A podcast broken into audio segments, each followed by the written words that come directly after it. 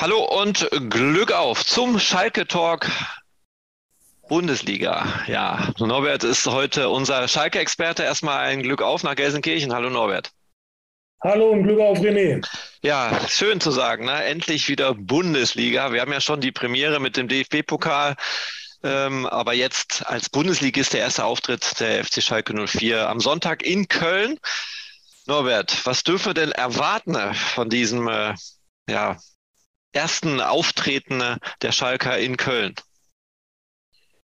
Ja, ich erwarte auf jeden Fall schon mal eine, eine großartige Atmosphäre in Köln für, für die Kölner. Äh, klar, auch, auch ein ganz besonderer Tag. Ähm, auch in Köln traditionell ja eigentlich auch immer eine gute, eine heitere, eine gelöste Stimmung. Und jetzt kommt auch noch Schalke. Das ist ja das ist ja ein alter Westklassiker, ein alter Westschlager und äh, das hört sich jetzt nicht nur wieder nach erster Liga an, das ist jetzt auch erste Liga.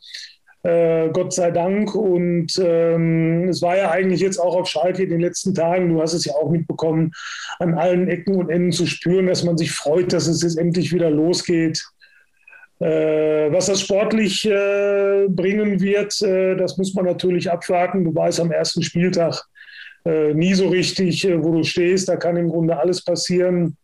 Äh, Köln kommt mit einer kleinen Hypothek, wie ich finde, auch wenn das so ein bisschen runtergeredet wird. Die haben das Pokalspiel in Regensburg verloren. Kann passieren beim Zweitligisten, sollte aber nicht passieren.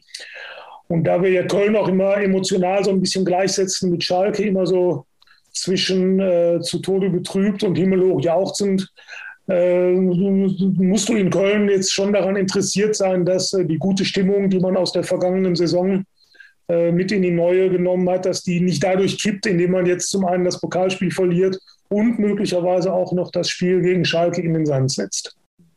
Also ich habe das immer noch in Erinnerung, in dem Abstiegsjahr des FC Schalke 04 war ja Köln, ist ja in letzter Sekunde von der Schippe gesprungen, den Abstieg. Und dann haben die ja so eine Bundesliga-Saison hingelegt, die man eigentlich nicht erwartet hätte. Also ähm, sind die eingespielt oder hast du da irgendwie auch beobachtet, wie der Verein sich verstärkt hat oder sogar geschwächt wurde? Ja, ganz interessant. Köln ist dem ja auch äh, von der Schippe gesprungen durch einen Sieg gegen Schalke am letzten Spieltag. Durch das 1 zu 0 ist Köln ja überhaupt erstmal in die Relegation gekommen. Schalke war schon abgestiegen, hat aber alles noch versucht, um, um das zu ändern. Ich kann mich noch erinnern, Ralf Fährmann ist sogar in der letzten Minute noch mit nach vorne gestürmt bei einer Schalke-Ecke. Schalke startet also das Abenteuer Bundesliga da, wo es äh, vor gut einem Jahr auch geendet hat. Köln hatte einfach, wie ich finde, das ganz große Glück. Dann haben sie halt die Relegation überstanden, äh, noch mit Friedhelm Funke. Und dann kam Steffen Baumgart. Und der hat natürlich äh, den Verein, ja, ich sag mal, elektrisiert. Der hat, der hat einen, einen Baumgart-Boom im Grunde ausgelöst. Wird ja da gefeiert ohne Ende. Ähm, wir nehmen ihn als Außenstehende natürlich so ein bisschen wahr, äh, als dass er nur über die, über die Emotionalität, über die Motivation kommt. Aber ich denke mal, da steckt auch äh, ganz viel an, an, an, an Fußball-Sachverstand hinter. Na klar, äh, ob die sich jetzt von den Spielern so groß verstärkt haben, weiß ich, kann ich, kann ich gar nicht mal beurteilen. Also die ganz großen Namen sehe seh ich jetzt da im Grunde auch nicht, wenn man, wenn man von Hector jetzt vielleicht mal absieht, Nationalspieler.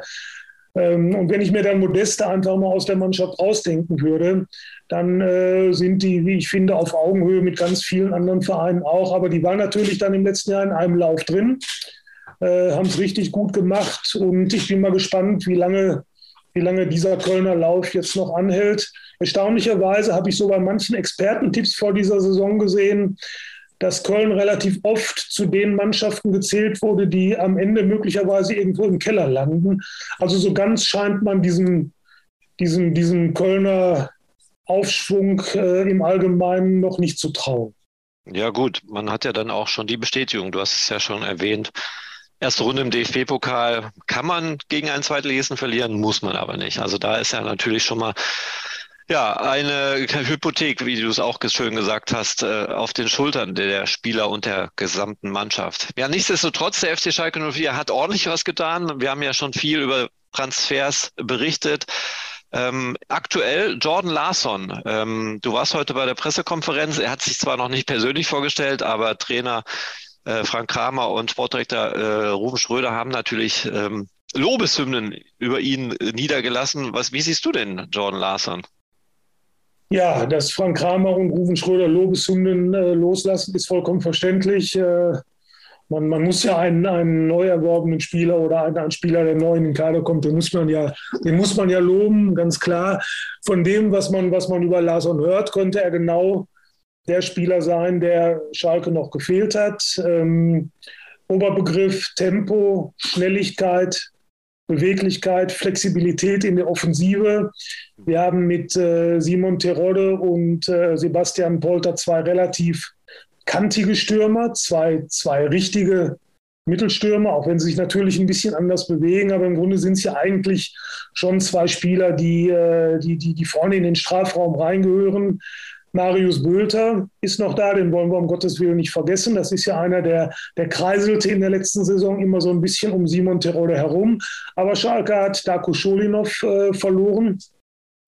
Vom Typen her stelle ich mir Lason so ähnlich vor wie Scholinov, natürlich nicht eins zu eins äh, zu vergleichen, aber Ruben Schröder hat ja schon vor zwei oder drei Wochen gesagt, man würde jetzt noch einen suchen, einen Typen wie Scholinov und jetzt hat man Lason geholt.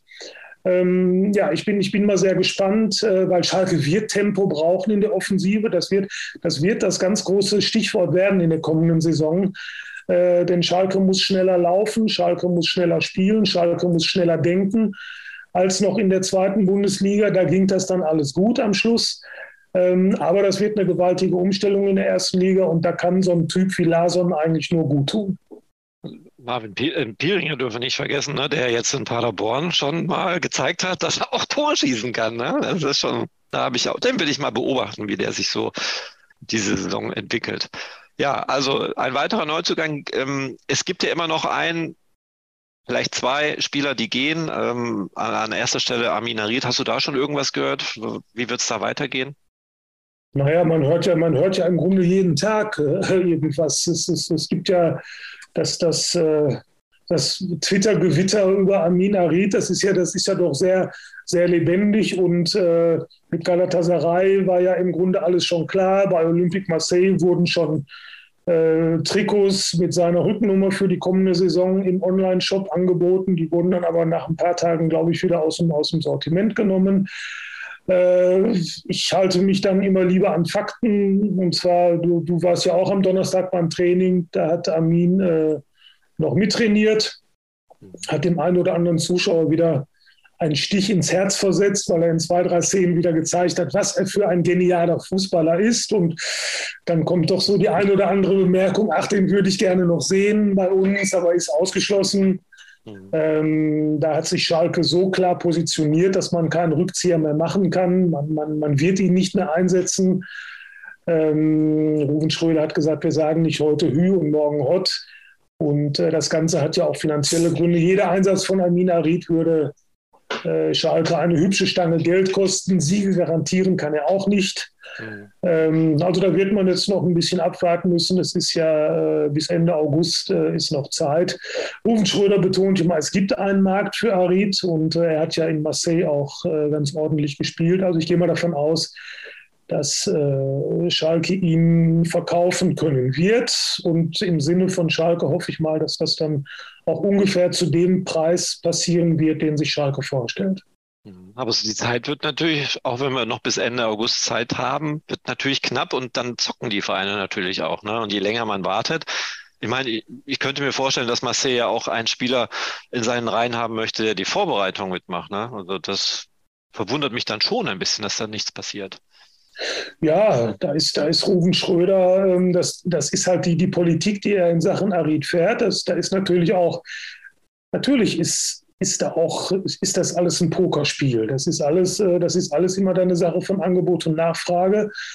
Ähm, aber wie gesagt, ein paar Tage sind noch Zeit und in der vergangenen Transferperiode im Sommer, da ist äh, Arminia sogar erst nach dem offiziellen Ende der Transferperiode zu Olympique Marseille ausgeliehen worden. Da gab es ja dann so ein paar finanzielle Probleme bei, bei Marseille, deswegen hat sich das um ein, zwei Tage verzögert.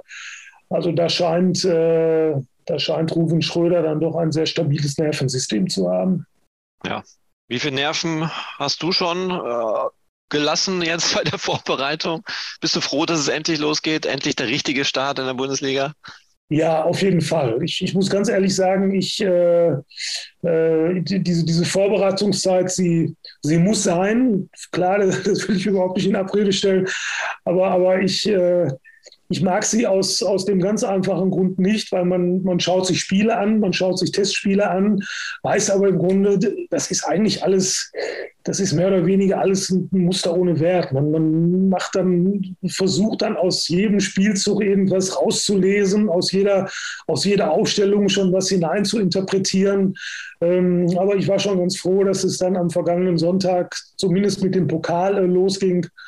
Und äh, ich will nicht sagen, dass ich geradezu aufatme, dass jetzt am Sonntag Bundesliga-Start ist, aber ich freue mich einfach drauf, weil es ja auch wirklich, das hat Rufen Schröder ja heute nochmal ganz, ganz anschaulich auch gesagt, äh, das ist ja jetzt im Grunde am Sonntag das Ereignis, worauf man ein Jahr hingearbeitet hat und wofür man jetzt ja auch sich hat feiern lassen, wofür man gefeiert wurde und wofür man selbst gefeiert hat. Äh, und das, das gilt es dann jetzt ab Sonntag äh, dann auch ein Stück weit zu genießen. Ja. Also die Fans des FC Schalke freuen sich natürlich drauf und freuen sich natürlich dann auch auf das erste Heimspiel, aber da müssen wir noch ein bisschen warten. Dann gegen Gladbach, wollen wir gar nicht so weit nach vorne schauen, sondern erstmal Schritt für Schritt gehen, so wie es Trainer und Manager uns immer wieder eintrichtern. Wir denken nur von Spiel zu Spiel. Norbert, du kennst es noch aus der vergangenen Saison. Ich habe immer wieder mal nach so persönlichen Tendenzen gefragt. Was glaubst du denn? Was, was ist möglich am Sonntag? Tipp. Ähm, also am Sonntag äh, glaube ich, ich hoffe auch ein Stück weit, hm. dass, äh, dass Schalke da was äh, mitnehmen kann, weil verheerend wäre, wenn Schalke direkt wieder in, Abwehr, in einen Abwärtszug gerät, wie das, wie das in der letzten äh, Bundesliga-Saison war. Ähm, ich kann Köln relativ schlecht einschätzen. Schalke hat, auch wenn das natürlich kein Maßstab ist, äh, in Oldenburg beim Bremer SV eine sehr eine sehr solide äh, Vorstellung äh, äh, abgeliefert. Die macht, die macht zumindest Hoffnung. Also ich, äh, ich schätze mal oder ich tippe mal ein Unentschieden. Ich sage mal 1 zu 1. Ich sage 5-2. 5-2 in welche Richtung? Schalke spielt auswärts, denk dran. Ja, okay, aber äh, ich, ich, spreche jetzt äh, aus Schalker Sicht. Schalke gewinnt 5 zu 2, weil ich das geträumt habe. Ah, okay. Vorgest, vorgestern muss es gewesen sein. Vorgestern bin ich aufgewacht und dachte, hä, das kann doch nicht sein. Doch, Schalke hat 5-2 gewonnen, hab dann nochmal die Tabelle gecheckt und Schalke war am ersten Spieltag Tabellenführer. Also das weißt du, dass äh, auch keine andere Mannschaft höher als drei Tore Unterschied äh, gewinnen wird. Ne? Keine ja, okay. Bayern, keine Dortmunder. Dann bin ich für den Spieltag gerüstet. Ja, ich auch. Norbert, vielen lieben Dank für deine Zeit. Ähm, wir werden auch wieder nach dem Spiel, wahrscheinlich dann der Frank, ne, fährt wieder nach Köln. Frank Lesinski ist in Köln, genau. Genau, und dann sprechen wir äh, dann nach dem Spiel und in der kommenden Woche sehen wir uns bestimmt dann auch wieder. Vielen Dank. Alles klar, ich freue mich drauf. René. Danke, ciao.